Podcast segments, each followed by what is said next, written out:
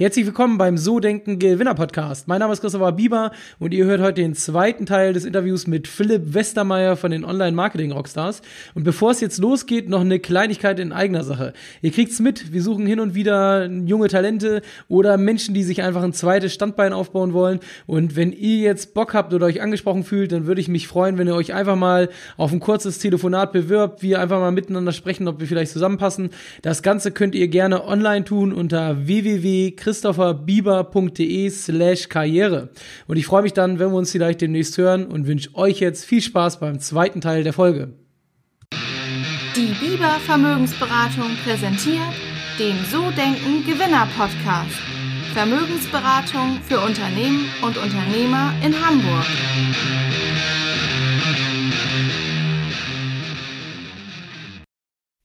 Okay, cool. Ähm, ich würde gerne so ein bisschen auf dein Unternehmen eingehen.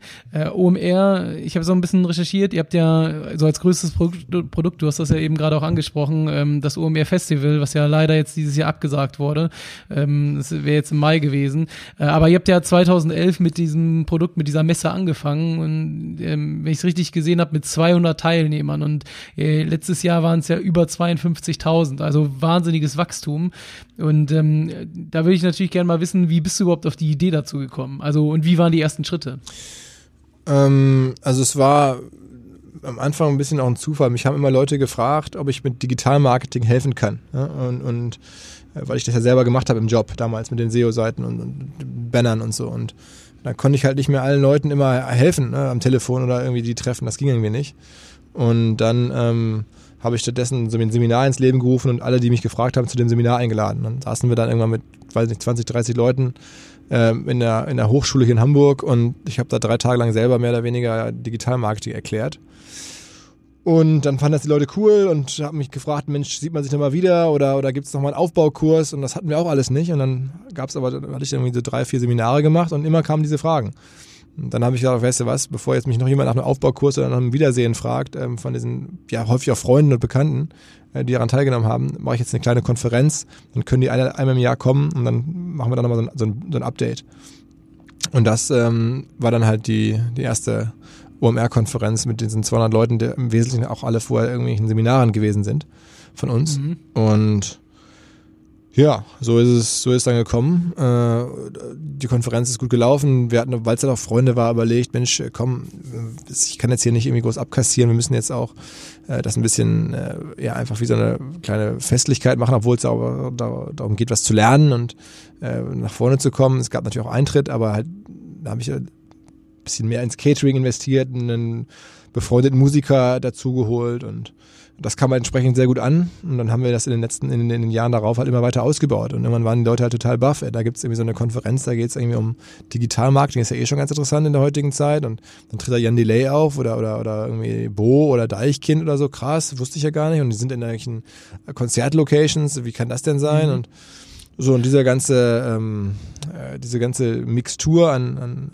Zutaten, ähm, wurde dann immer weiter ausgebaut und rumprobiert und verfeinert und, und vergrößert und so ist das dann über die Jahre entstanden, dass es eigentlich ja, jedes Jahr signifikant mehr Leute kamen.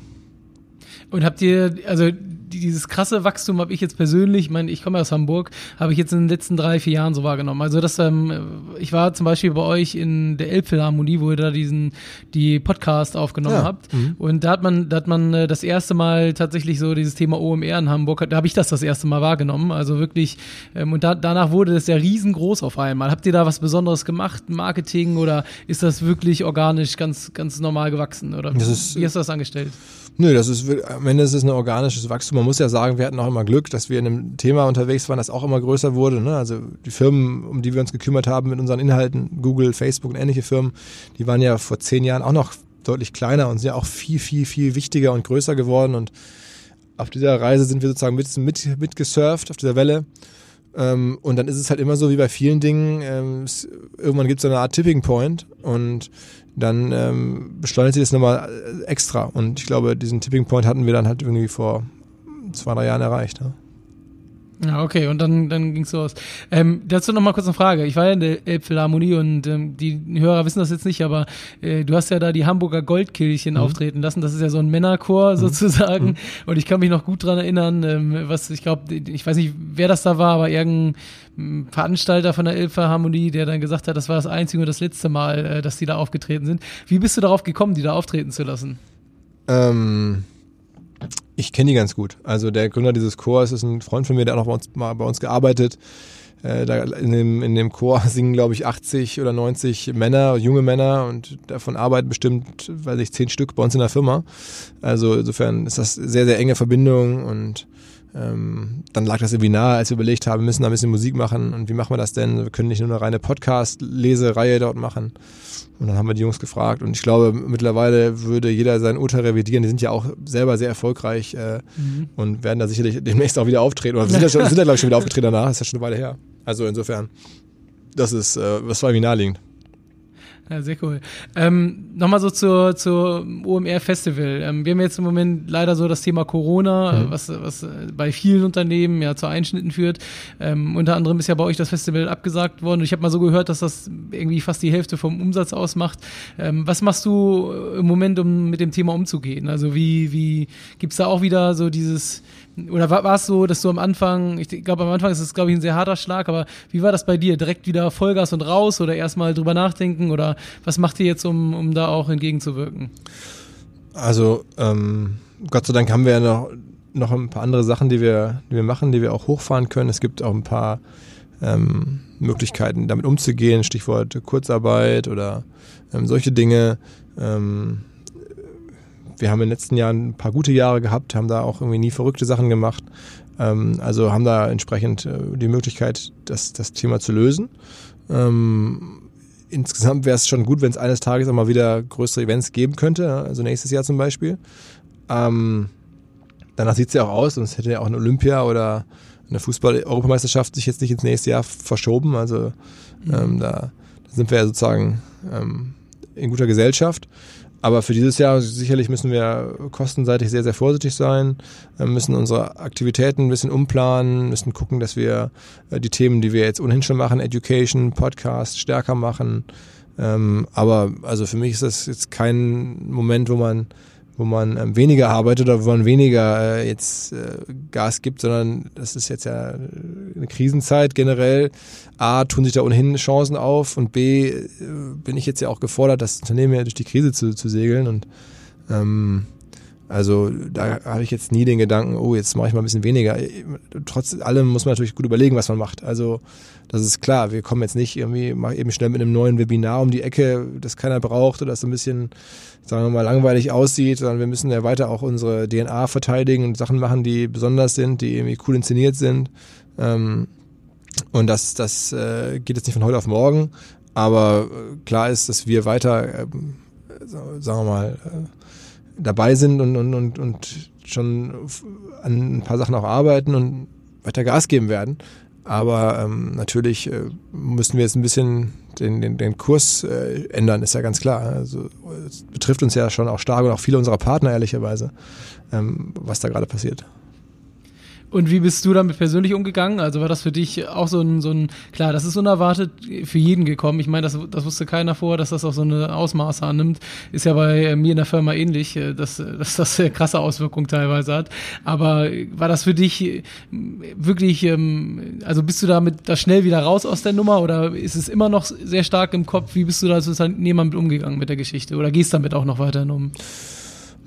Ja, ich sehe das als, als Herausforderung. Also mein persönliches, äh, wie sagt man, Bild im Kopf ist so ein bisschen, früher habe ich Fußball gespielt, irgendwie im Verein und da war es halt auch so, äh, dass ich halt nie Bock hatte, äh, mit Leuten groß zusammenzuspielen, die dann immer so richtig gut waren und sich gefeiert haben, wenn wir 2-0 geführt haben, dann auch irgendwie das 3 und 4-0 geschossen haben und dann so, das, das ist halt vergleichsweise einfach und ich wollte eigentlich immer jemand sein und auch Leute um mich haben, die halt dann gut spielen, ähm, wenn man halt 0-1 oder 0-2 zurückliegt oder wenn es halt irgendwie das Spiel gewinnen muss und es steht noch 0-0, aber du weißt, du musst gewinnen. Ähm, wenn der Druck ein bisschen höher ist und man dann zeigen muss, was man drauf hat, äh, unter etwas angespannteren Umständen. Und das ist so mein, mein, das Bild, an dem ich mich da orientiere, so aus dem Sport. Und äh, das ist jetzt sicherlich bei uns so. Dieses Jahr ähm, haben wir da ein Gegentor gekriegt, ne? das, für das wir nichts können. Haben jetzt da nicht leichtfertig irgendwas, einen Ball verloren, sagen wir mal, sondern das ist wirklich mhm. einfach äh, unhaltbar, unfassbares Ding. Ähm, und da müssen wir jetzt sehen, dass wir das jetzt irgendwie ruhig bleiben, damit gut umgehen, am Ende erstmal wieder ausgleichen und dann das Ding gewinnen. Und da bin ich mir relativ sicher, dass wir das irgendwie in den nächsten Monaten herstellen werden. Jetzt bist du ja auch ähm, quasi so ein Stück weit Vorbild für deine Mitarbeiter ähm, und die betrifft das ja auch, teilweise ja auch persönlich, ähm, aber in erster Linie auch als Unternehmen. Wie, wie motivierst du deine Mitarbeiter? Also jetzt mal generell auch von Corona abgesehen, aber, aber so, wie machst du das im Moment? Ich habe da keinerlei Tools oder so harte Techniken, sondern bei uns ist, ist klar und das ist bei mir immer schon so irgendwie intuitiv klar gewesen, so Firmen leben von der Kultur, von die da die in der Firma gelebt wird, von dem Zusammenhalt der Leute, von der von der Motivation der Leute. Und das äh, kannst du jetzt nicht irgendwie in, in so Lehrbücher schreiben. Und da kannst du jetzt auch sagen, okay, ähm, jetzt gibt's hier kostenloses Mittagessen oder jetzt gibt's irgendwie halt nicht eine, eine Subvention zum äh, Nahverkehrsticket oder sowas, äh, so ticke ich halt nicht, sondern wir versuchen das durch eine, viele Einzelgespräche, durch einen Zusammenhalt, durch, weiß ich nicht, eine, einfach eine Atmosphäre, die hier herrscht in den Räumen, untereinander, in den, in den, in den Gruppen, in der, ja, in der, in der, in der Welt, in der wir leben. Das sind ganz, ganz viele kleine Sachen, ähm, die kannst du nicht am Reißbrett planen, sondern das muss sich aus der Situation heraus ergeben. Und da legen wir aber Wert drauf. Die Leute, die hier arbeiten, viele haben das verinnerlicht und leben das entsprechend auch mit. Und äh, das entsteht dann aus der, aus der Kultur heraus. Alle, glaube ich, wissen, was sie hier an uns haben. Wir haben jetzt auch niemanden entlassen ähm, in der Situation. Wir haben auch niemandem das Gehalt gekürzt in der Situation. Ähm, das ist, glaube ich, sehr, sehr, sehr ungewöhnlich. Ähm, und die Leute erkennen das und sind jetzt alles auch, sagen wir mal, Leute, die arbeiten mit gewissem Bildungsabschluss und, und, und Intellekt und können ja mitdenken und, und checken, glaube ich, dass es total sich lohnt, äh, sich auch einzusetzen und, und mitzuziehen und ähm, auch, ähm, auch selber zu beweisen, dass sie halt die Mitspieler sind, die man braucht, wenn es mal nicht so gut läuft. Und ich glaube, das ist durch die Bank bei uns so, mir ist hier keine Ausnahme bewusst. Ich kenne auch von den 100 Leuten eigentlich alle persönlich, die aller, allermeisten. Ähm, und daran liegt halt schon viel Wert, ne, wenn man sie wirklich auch kennt. Ne? Also vielleicht fünf, sechs Leute nicht so gut, aber ähm, die restlichen kenne ich alle so, dass ich einigermaßen ein Gefühl dafür habe, was sind das für Menschen. Und ähm, das reicht dann eigentlich schon. Da brauche ich jetzt nicht so die, die Textbook-Approach. Hm, ja, du hast recht, ähm, ist ja schon so, dass so diese Stimmung, die Philosophie im Unternehmen durch die Mitarbeiter kommt. Ich sage mal, wenn du ein nettes Team willst, stell nette Menschen ein. Aber, aber wonach suchst du so die Mitarbeiter aus, wenn du das machst? Also äh, ich suche jetzt auch nicht mehr alle selber aus, ne, muss man auch sagen, sondern das machen ja auch mal viele Kollegen, die, die sich ihre Teams zusammenstellen. Und aber da geht es sicherlich drum, ähm, äh, also klar, was können die, was haben die gelernt, äh, wie ist das so gelaufen bislang und was machen die für einen Eindruck. Ne? Also so auch auf einfach im persönlichen Gespräch. Wir machen jetzt hier keine Tests oder keine, keine Assessment Center Abfragen, sondern wir versuchen halt festzustellen, passen die zu uns. Häufig gelingt das darüber, dass wir wissen, dass die aus dem Netzwerk kommen, dass jemand von aus der Firma jemand anderen kannte und dann vorgeschlagen hat für einen Job oder ähm, äh, also ansonsten kriegt man halt in ein, zwei Gesprächen, glaube ich, auch ein Gefühl dafür. Und ich habe da jetzt ja auch schon relativ viel Erfahrung. Wenn man jetzt zehn Jahre selbstständig ist, ich glaube, ich habe in meinem Leben wahrscheinlich nicht 400, 500 Leute eingestellt ähm, in den verschiedenen Firmen, in den verschiedenen Phasen. Und dann hat man ja auch einfach Routine und es ist relativ schnell zu erkennen, mit wem hat man es zu tun und kann diese Person uns irgendwie so ergänzen oder so helfen, wie das, wie das für alle Seiten dann gut wäre. Ja, hier war leider eine kurze Unterbrechung, weil der Empfang weg war. Wir haben das Interview ja im Vorfeld aufgezeichnet per Stream und jetzt geht's wieder weiter und zwar mit einer ähnlichen Frage. Trotzdem wollte ich euch die Antwort nicht vorenthalten und viel Spaß beim Weiterhören. Ähm, genau, wir haben gerade über das Thema ähm, Mitarbeiter gesprochen und ähm, ging gerade um das Thema, wie motivierst du deine Mitarbeiter beziehungsweise wonach suchst du sie aus? Da, da waren wir, glaube ich, gerade stehen geblieben. Also, ähm, Mitarbeiterauswahl mache ich jetzt ja gar nicht mehr ganz alleine, sondern es äh, helfen da die Kollegen, die bei uns hier die ganzen Teams auch leiten. Ähm, aber generell machen wir jetzt hier kein Assessment Center oder keine großen Tests oder so, sondern gucken uns natürlich an, was haben die vorher gemacht, wo können die auch helfen fachlich. Ähm, das ja ist auch wichtig, aber dann geht es auch ein bisschen um natürlich den persönlichen Eindruck.